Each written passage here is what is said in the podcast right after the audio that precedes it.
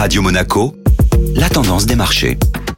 Radio Monaco, la tendance des marchés avec Société Générale Private Banking. Bonjour Delphine Michalet. Bonjour Benjamin. Les rendements obligataires américains ont poursuivi leur ascension. Pour autant, le marché action européen clôture la séance à plus de 2,5%. Les valeurs bancaires sont les premières à profiter de la remontée des taux obligataires. Ainsi, l'Eurostox Bank termine la séance en hausse de près de 3,50%. Cet optimisme est alimenté par l'adoption du plan de relance américain de 1900 milliards de dollars pour soutenir l'économie américaine si ce plan alimente les espoirs de reprise économique, il fait craindre également un retour de l'inflation, ce qui se reflète sur le marché obligataire. Le taux américain à 10 ans évolue ainsi sur des niveaux de 1,60%. Dans ce contexte, la Banque centrale européenne est particulièrement attendue au tournant jeudi à l'occasion de sa réunion de politique monétaire. D'autant que les rendements obligataires se sont également tendus en zone euro ces dernières semaines. Bonne journée à tous. Société Générale Private Banking Monaco vous a présenté la tendance des marchés.